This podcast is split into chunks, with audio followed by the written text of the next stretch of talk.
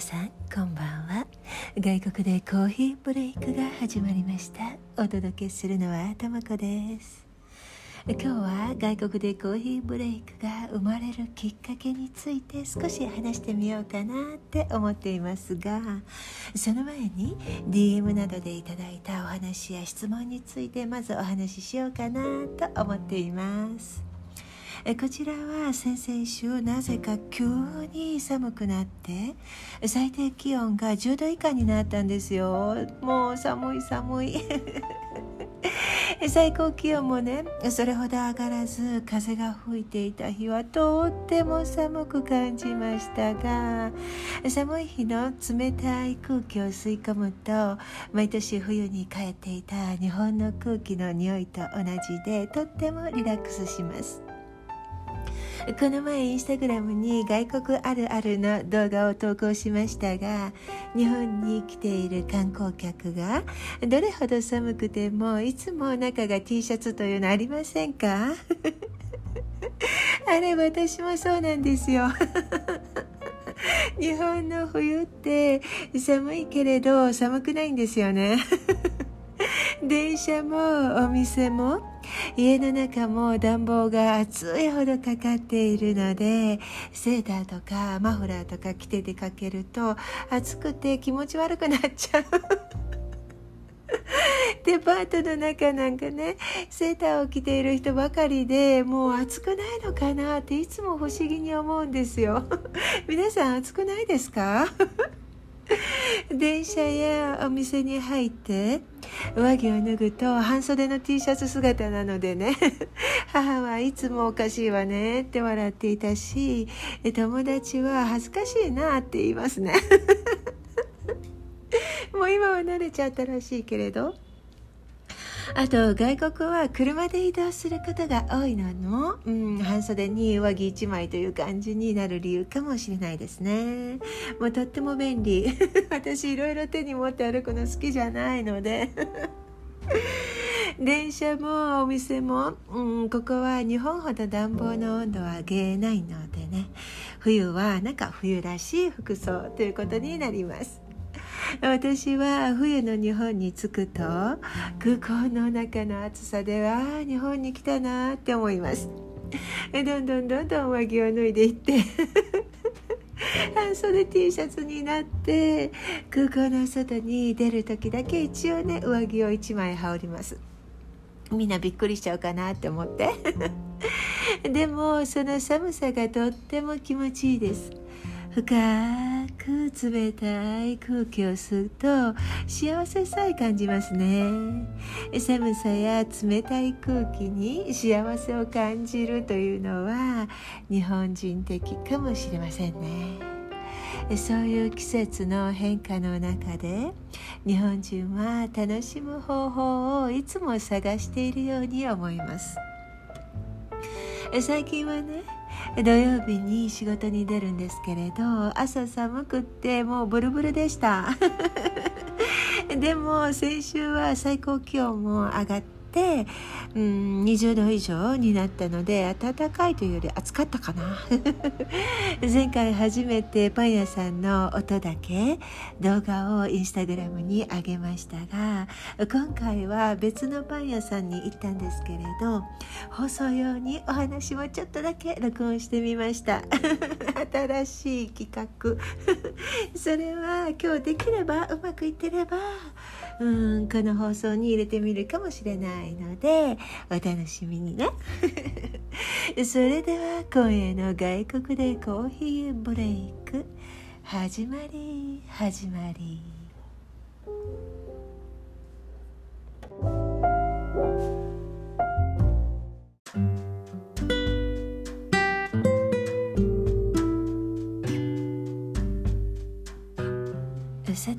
の外国でコーヒーブレイク毎週金曜日の夜に更新しているんですけれどその日にすぐ聞いてくださったり平日に作業しながら聞いてくださったりいろいろな楽しみ方を教えてもらって楽しいです。初めの頃はね何週間分かのお話を録音していたんですけれど最近はもうリラックスモードがすっかり上がって 本当にのんびりお話ししているので週に一度の割合で録音をしています皆さんからいただくメッセージが面白くってそれを読んでいると次はこんなお話にしようかなと考えていたこともガラリと変わることがあるくらいなんですよ。先週外国あるあるのお話からお菓子についてのコメントやメッセージをもらってですね。きのこの山とかたけのこの里私大好きなんですけれど。小袋の中身が絶対少ないというお話に共感してコメントくださった方が結構いました。よかった安心。私にとって日本のお菓子は美味しいとか幸せの代名詞？なので小袋の中身が少ないとあのながら読書？私お菓子をちょっと食べながら本を読むのがね好きなんですけれどこれもう子供の頃は親からしちゃダメだしちゃダメだって何度もね 注意されてあのお家で本を読みながら食べるっていうのはダメですよね。もちろんそうなんだけれどなぜかね読んでいい本というのはうちにあったんですよ。食べながら。おやつね。お菓子を。ちゃんとあの食食卓っていうのテーブルについて、えー、っときちんと座ってそれでお皿に出してもらったお菓子をつまみながらなんですけれど、うん、本を、えー、読んでいい。いや自分が読んでいいという本がねなぜかなぜか。なぜなんだろう。何が他の本と違うのか私ちょっとわからないんですけれどそれを読みながらお菓子を食べるのはなぜか許してもらえてました。なんででしょうね。ちょっと今度聞いてみよう。なんか深い理由はないような気がするんだけれど。うん。で何の話してましたっけ？なんかいつも。話が脱線しちゃってもう何があそうそう私のねあの代名詞ですね。美味しい幸せのねということ。でその小袋の中身ねあの少ないとながら読書の時間が減るんですよ。で本を読み続けたいがためにもう一個開けたくなるんですよね。なんかお腹がいっぱいとかそういうのじゃなくて本が読みたい。であ日本でしか買えないのであのストックが減る。開けなかったら読む時間もお腹も減る。で絶対また結局最後に開けちゃうというね。もう壮絶な心の葛藤とともに小袋合戦が繰り広がれるって 繰り広がられるじゃない。繰り広げられる。というわけです。もう本当に最近すみませんね。なんか日本語おかしくなってもうそれに慣れてしまったからか。だらけてるな日本語が。ごめんなさい、うん、で、えー、日本の食品ここではねとっても高いんですよ。実際の値段を私知っているだけにもう買う気も失せるっていうことを何度経験したことか。特にねお菓子は子どもの頃から楽しんできたものなので手元にあるかないかで気分は随分変わりますよね。帰国した時にうん、買うものが外国生活をしている日本人の方と本当に同じなのでおかしくなってしまいますいつかねそのお話もしたいですね あなたなら日本から何を買って帰りますかという リストを出しながら 出しながらリストを出したら日本に住んでいる方と外国に住んでいる方とでは大きな差が出ると思うんですよ私、うん、なんかこのテーマ楽しそうだな。質問用のリスト作ってみようかな。でその中で、えー、柿の種の小袋の量はちょうど良いと思いますというコメントがあってですねそれは言える って。あれはもう最高に適量ですね。柿の種。で、うん、日本に行くとお得用パックの方最低2袋は買う？気持ちとしてはね10袋ぐらい買って1年くらいかけてゆっくり楽しみたいんですけれど。スーツケースに入らないんですよ。だってもう他のものもいっぱい買うから。2袋で我慢っていうね。でここね確かに放円にしたらめちゃくちゃ高いんですよ。この柿の種3000円とかそのくらいするんじゃないかな。もう手に取るのも嫌。逆に日本で外国の食品が欲しい時は、うん、カルディとかコストコなどで買えますよね。というお話があって。私カルディカルディって確か YouTube とかで見たコストコとかね YouTube で見るんだけれど実際には カルディに入ってたらしいんですけれど これもこれもリスナーさんとお話ししてて私気づいたんですけどカルディって知らなかった。まあそんなこともありましたがうん。日本のスーパーマーケットの話もね便利ですよね。外国のもの。うん。日本で見ると魅力的に見えたりしますもんね。私もそんな風に思ってよく通っていたのがうんと銀座の明治屋さんなんですよ。皆さん好きですか？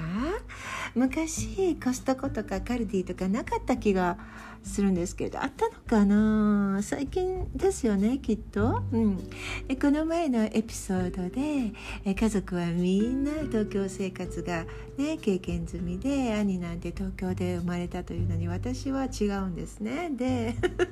少しの期間でしたが東京でもお仕事しましたというお話出ましたけれどうん最初の頃母が懐かしい懐かしいと言っていた場所によくお出かけしたんですよ。もう早いことね。自分のテリトリーを ですね。見つけようと思って、うん、でその中に銀座があったんですね。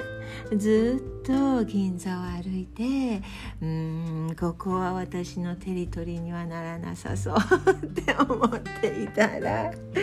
偶然明治屋さんを見つけたんですよ。なんでだろう？子供の頃から外国に憧れていたので外国製品の置いてあるお店には何かね引きつけられるものがあるんでしょうね。で母とお店の中を眺めてお茶もしてなんかお隣に今はどうかわからないけど銀座の明治屋さんお隣にあの、えーと、ケーキとかお菓子を食べるところがあってねでお茶もして、うん、クッキーとかジャムをいつも買っていました。で母と出かける時はいつもね、うん、母がね笑いながら「今日は100万円持ってきたから何でも好きなもの買ってあげるよ」って笑うんですよ。100万円なんてもう私に持たせたらすぐ使っちゃう使いたくなっちゃう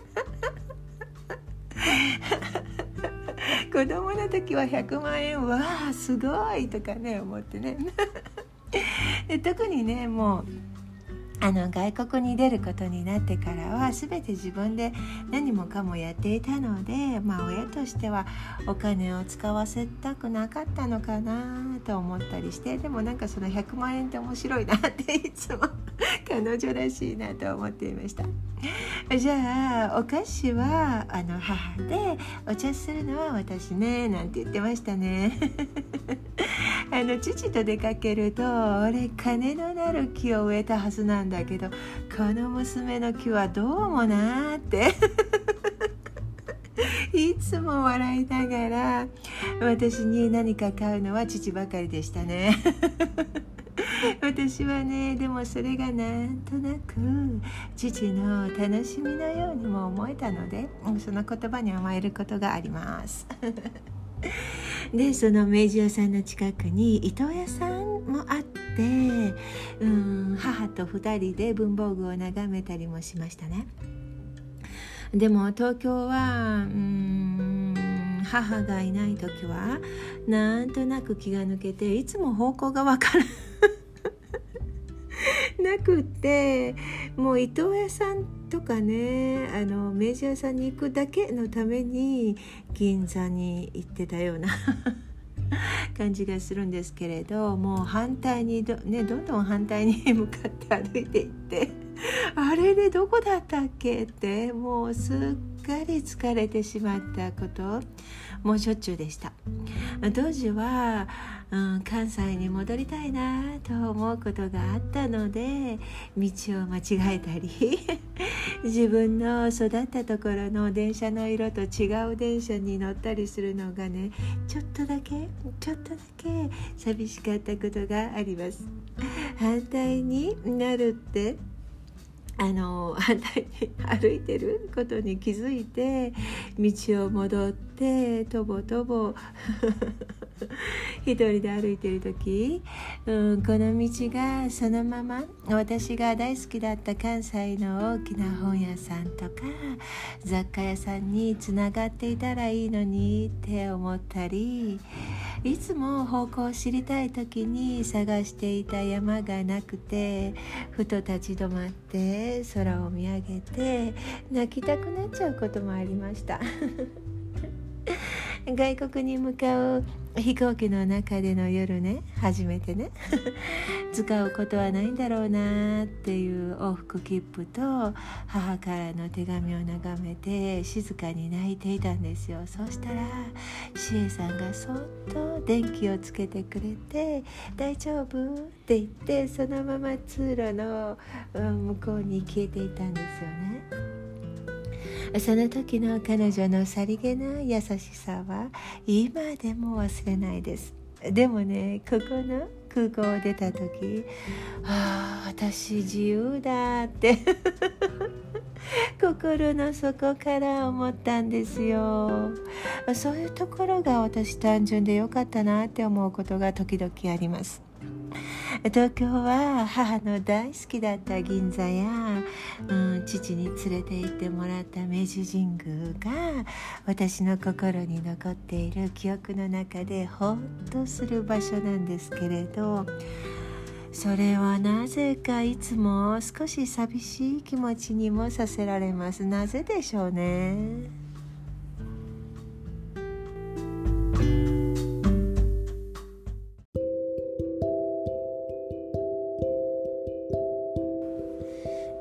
つリスナーさんたちからのお話を。この間インスタグラムを利用して外国でコーヒーブレイクの放送を何かに例えるなら何でしょうという質問をさせていただいたんですよね。これからどんな放送に育てていこうかとても良い参考になりました。そのきっかけはあるリスナーさんからのメッセージだったんですよ。ああこんな風に聞いてくださっているんだって。驚きと感動でこれはもっともっと皆さんからの希望やリクエストに据えるものを作っていかなくっちゃなって思ったんですよ。そのお話ね私のキャンプ活動の放送の感想から始まります。一部ですが紹介させてくださいね。キャンプの話のどんなところが面白かったのか？会社員をされながらキャンプというご自分のやりたいことを貫き通す姿勢に感銘を受けたからです。キャンプのお仕事を生き生きとされる様子が目に浮かぶ放送でした。思春期の子どもたちとの接し方の工夫やキャンプのための準備裏話などただ華やかな部分だけでなくチャレンジ大変な部分に触れていたところが良かったです。外国でコーヒーブレイクを何かに例えると一言で言えば脳みそのネジを緩めて一人の人間に戻る時間何か面白いこと物思想を探す場所ですね。仕事や家事に追われている時はこの仕事を何分で終えるなど時間に追われています。とも子さんのゆったりした話し方でそういうギスギスした状態からゆったりモードに脳みそを解き放つのです。とも子さんは自分で面白いことを作り出そうとしています。放送に愚痴はありません。ですので放送が面白いこと思想を探すヒントにもなっています。ということでした？ありがとうございます。なぜこの放送でリラックスできるのか？ほっとします。安心しました。というメッセージをよくいただけるのか。具体的に教えてくださったことは自分では気づかないところでしたからとても参考になりました。皆さんはどんな風に思われましたか？また教えてくださいね。その他インスタグラムのコメント欄や DM にくださったものも少しご紹介。外国でコーヒーブレイクお掃除をしながら絵を描きながら聞かせていただいております。とも子さんの日だまりのような優しく穏やかなお声と笑い声に癒されて想像を膨らませながらほっとする時間かな？とも子さんの声を聞くと落ち着くんです。とも子さんのラジオは私の作業時間のお供です。一番自分が自由になれる平日のお昼に聞きながらにんまりしたり私もって共感したり週に一度のお楽しみルーティンです。外国でコーヒーブレイクはまさにコーヒーを楽しみながらの存在です。ドリップコーヒーを入れてさあ味覚聴覚楽しむぞと金曜夜のルーティンになっていますよ。そして心地よい声にたまに寝落ち。例えるなら大抵夜にベッドの中で聞くので寝かしつけの母親のようないい年をしたおじさんが言うのは変ですけどね。とも子さんの明るい声を聞いているとなんだか落ち着きますよ。とも子さんおはようございます。私はなんとなくおしゃれなカフェテラスが浮かびました。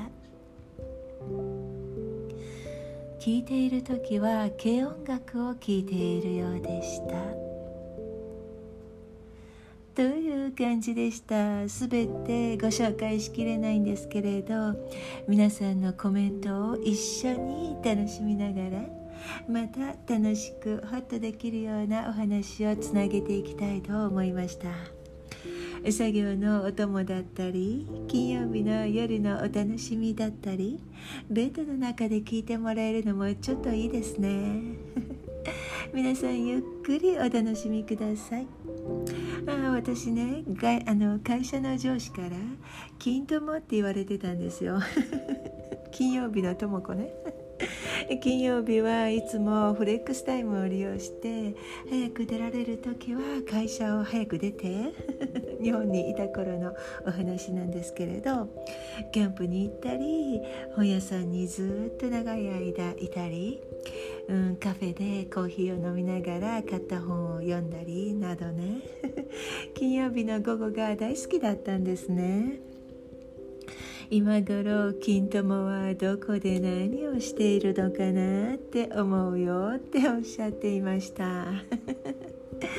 そういうわけで金曜日の夜に配信することにしたんです。皆さんいつもコメントやメッセージリクエストなど送ってくださって本当にありがとうございます。それでは私がどんな考えや気持ちで外国でコーヒーブレイクを作っているか少しだけお話ししましょう。ここでも話しますがもともと本にしようと思っていたんですよ。でもねポッドキャストにしてよかったです本だったらいつ出来上がるかわからないし 一方通行になりかねないし何といっても皆さんとお会いできなかったかもしれないから。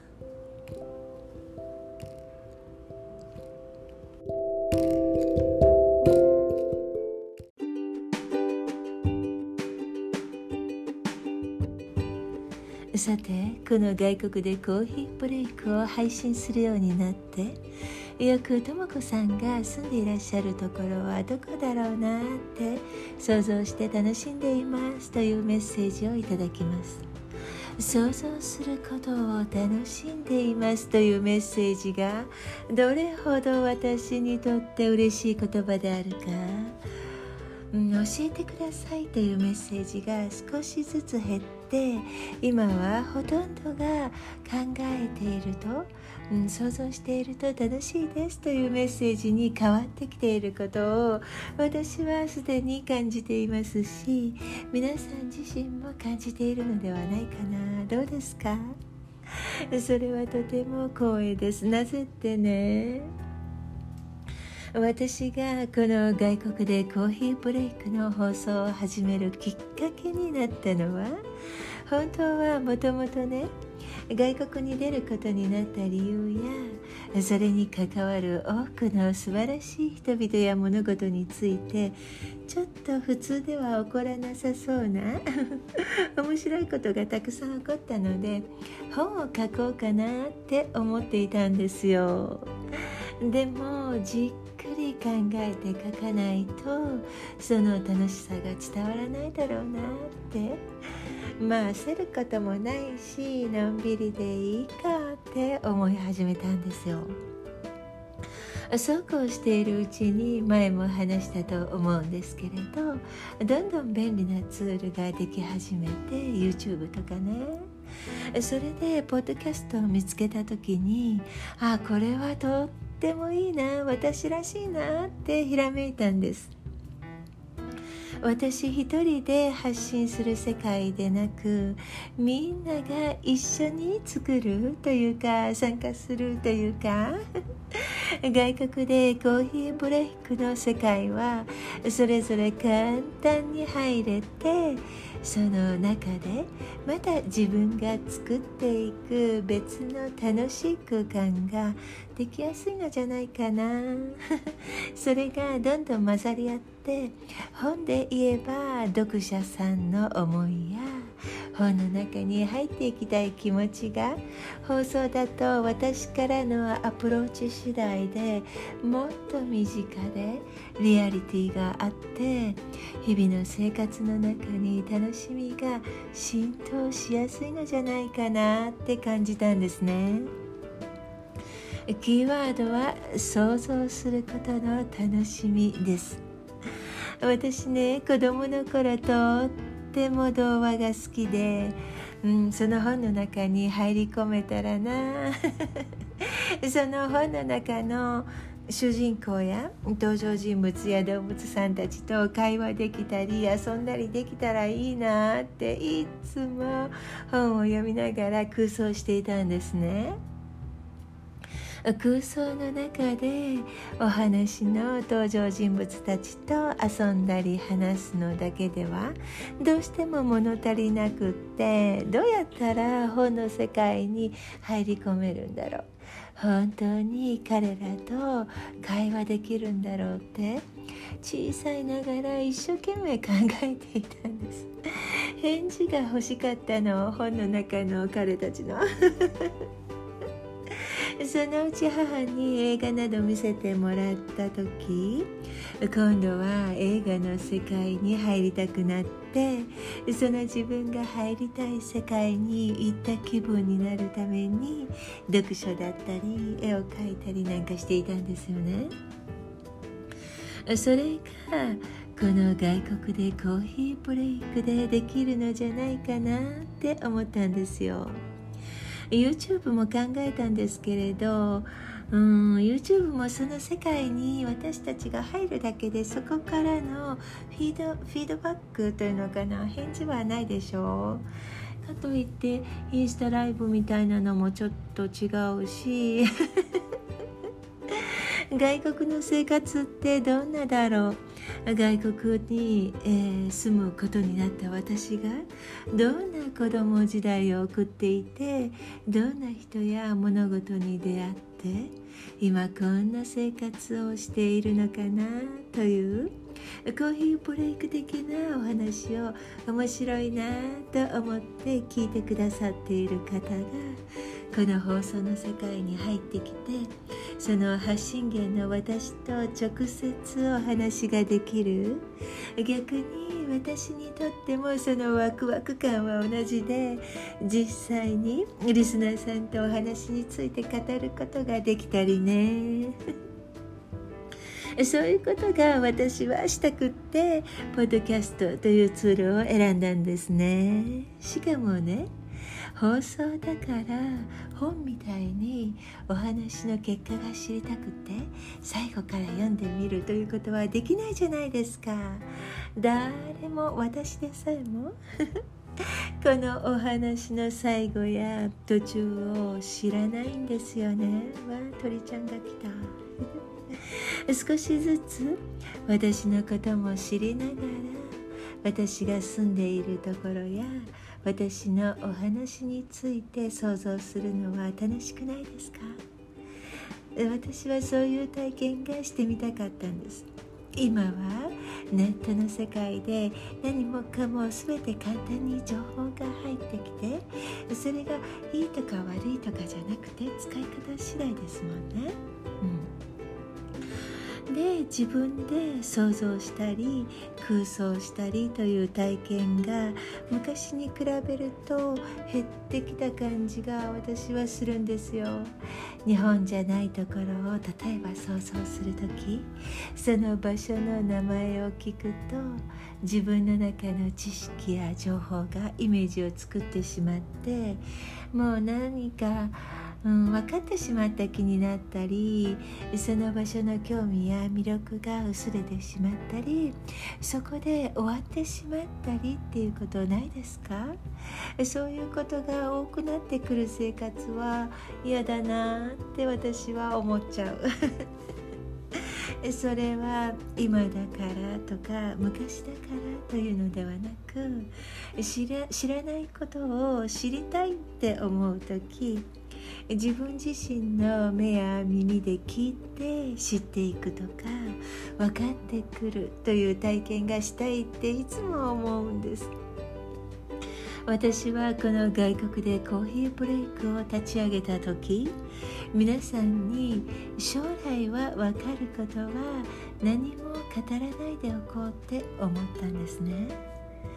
子供の時のワクワクするような気持ちそれを考えるといても立ってもいられなくって知りたい知りたいって思う気持ちを持てるような何かを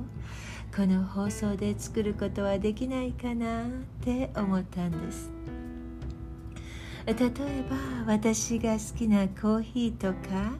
皆さんに音を通して入れたコーヒーを皆さんが放送で聞いてどんなコーヒーだろうって想像できること？その香りは？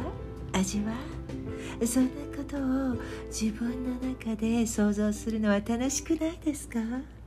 自然にそういうことが起こってくればいいんだけれどな。私が住んでいる国を知っているとあああの国のあのコーヒーね知ってるって頭が情報で処理してしまって自分の想像の楽しみが膨らまないと思うんですよ。私が今お話ししていることわかるかしら？なんか私上手に伝えられてるかな？この放送は外国の紹介とか外国で生活するためのノウハウとかそういう感じの役立ち情報を配信していなくってそれをやればバズる番組が作れますよ。そうしなさいって。SNS ではいろんな方が言ってますけれど私の目的や外国でコーヒーブレイクはそういうところでなく なんだろうな大人になった私たちが最大限に自分の想像力を使って楽しめる世界。それを作って一緒に楽しみたいだけなんですよね。まあ、この放送をもっと知ってもらいたいという気持ちはたくさんあるので もし皆さんのお友達で紹介していただけたらそれはもう嬉しいです でもね私が子供の時泣きたいほど会いたくってお話ししたかった童話の中の動物や登場人物たちと楽しんであの世界を作ってさらに一方的でなくその世界や時間で一緒に会話できる空間を求めてお話をしているので小さな小さな放送の森ですが自分ではとっ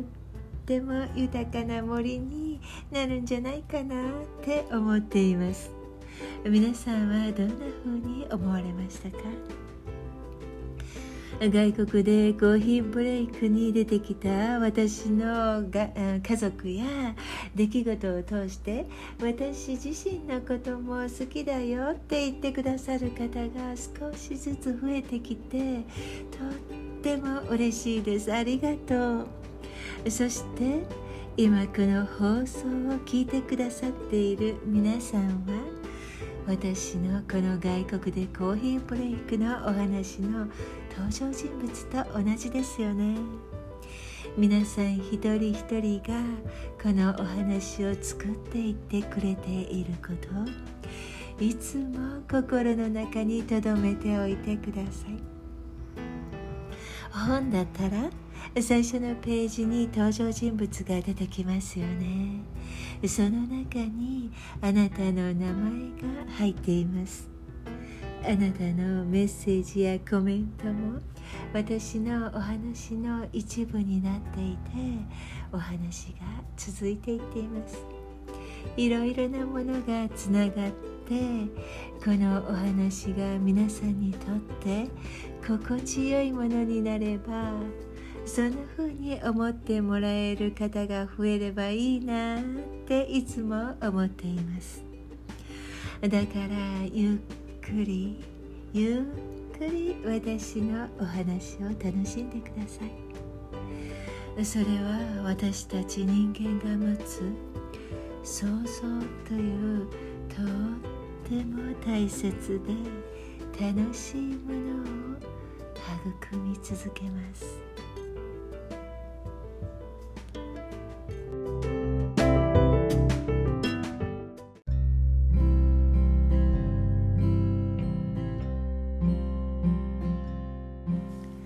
さて最後に皆さんのコメントやメッセージで新しく私が挑戦してきた録音の一部を紹介しますね。この前本当のライブじゃないけれどライブ感覚でお話しする時のエピソード用に何か良いネーミングがありませんかと話したらとっても素敵なアイデアをくださった方がいらっしゃるんですよ。もうパチパチパチパチパチです。ありがとうございます。その言葉の中で私が使いたいのがねお散歩ライブという部分なんですよ。ああもう最高に私好み。皆さんもそう思いませんか？私も嬉しくって早くこれが使いたくって。それで土曜日また別のパン屋さんに行って録音してこようって思ったんですよ。お散歩ライブだけれどどうだろう？本当のライブみたいで混乱しちゃうかな。でもこのお散歩という言葉がとっても素晴らしいです。トモクズキッチンの時もうんえー、ともこずクッキングじゃないところが力が入らなくていいなって思ったんですね。私のお話がおもちゃ箱みたいとか 甘くて美味しいお菓子みたいですとか、うん、私はポップコーンみたいって思うんですけれど ともこずキッチンというのもぴったりでこれ以外のネーミングはない感じですよね。でこのお散歩というの私ここにいること自体人生のお散歩のように思っているのでもう聞いた時大感激でした。ちょっとずずしいけれどとも子のお散歩ライブにしようかな。それともみんなでお散歩ライブとかそんな感じがいいかな。何か良さそうなのがあれば追加でお願いします。一緒に考えるのって楽しいですよね。うんもしなかったらシンプルにお散歩ライブだけでも楽しいかな、うん、どうしましょう？どうしましょう？でそのパン屋さんの録音ですが私が話すのでなるべく広いところの方がいいなと思ってあのね植物が壁にあの 壁からかけてあってとっても素敵なパン屋さんなんですよ、うん、大きなパン屋さんを選びました。でも普通の声では話せないのでスマホを近づけて話さなくちゃいけなかったんですよ。だからちょっと音が近すぎて聞きづらいと思います。ごめんなさいね。音量下げてもどうかな、うん。しかもね「ともこずキッチンか」って思えるようなことが起こって私思わず笑っちゃいました。皆さんもすぐすぐ聞きますよ。なんでうん録音しているところでこんなことがっていうね。まあでもそれも貴重な面白第一放送になると思ったので残しておこうかな。これから少しずつ外での録音もやってみたいと思っているのでいろいろ勉強しておきますねずっと昔外での録音もしてみてくださいとリクエストしてくださったリスナーさんがすでにいらっしゃるんですよね。やっとできました。それでは少しだけ外国のパン屋さんの音と私の初のお外でのお話をお散歩ライブ第1話です。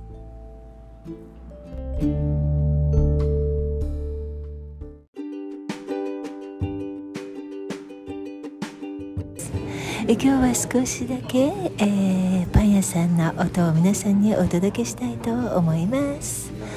うんと今日は土曜日にまたお仕事にやってきたので別のパン屋さんに来てみました。ちょっと豪華なパン屋さんで私はもうあと少しでお仕事に入るのでコーヒーとそれからこの間お話ししたトーストのパンですね。とっても熱々で美味しそうなのでこれをいただいてからお仕事に行きたいと思います。少しだけ別のパン屋さんの音を楽しんでください。わお みんながあち見てるすごい何が落ちたんだろう。ラッキーだなこんな音が聞けるの。こんなところでねああいう音が出せるなんてね。でもみんな誰もねうん、あのお話やめないでずっと商談したりしてる感じですね。土曜日だけれど家族でお食事なさってるような方とかあと商談してる方もいらっしゃいますね。私も時々ねここに来て、うんと、お友達を待っていたりタクシーが来るのを待っていたりっていうのをしていました。それではまた後でお会いしましょう。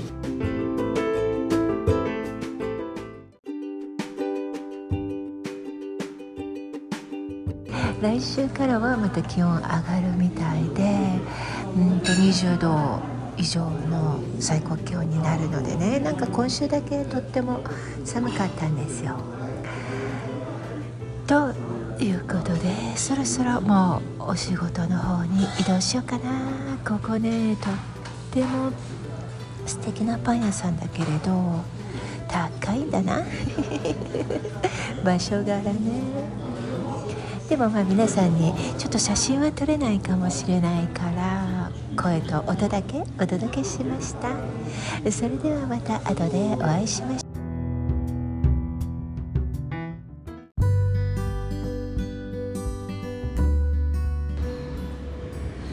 う。はい。またどんどんどんどん歩いてます。バイバイとか言いながらねあの結構お仕事に行くまで距離があるのでうん外を歩いてますで今日はお昼前にお仕事終わっちゃうはずなのでそれが終わったら私ちょっと美術館とか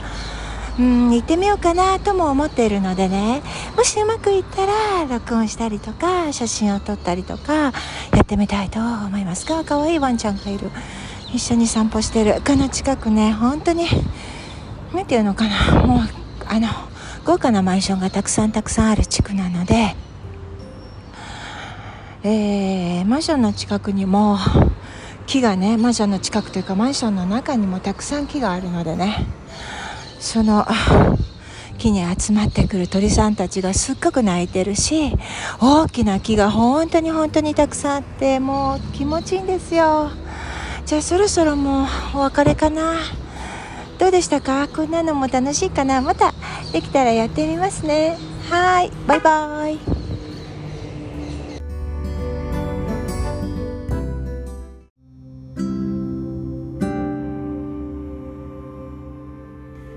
今回は結構盛りだくさんになってしまったかも。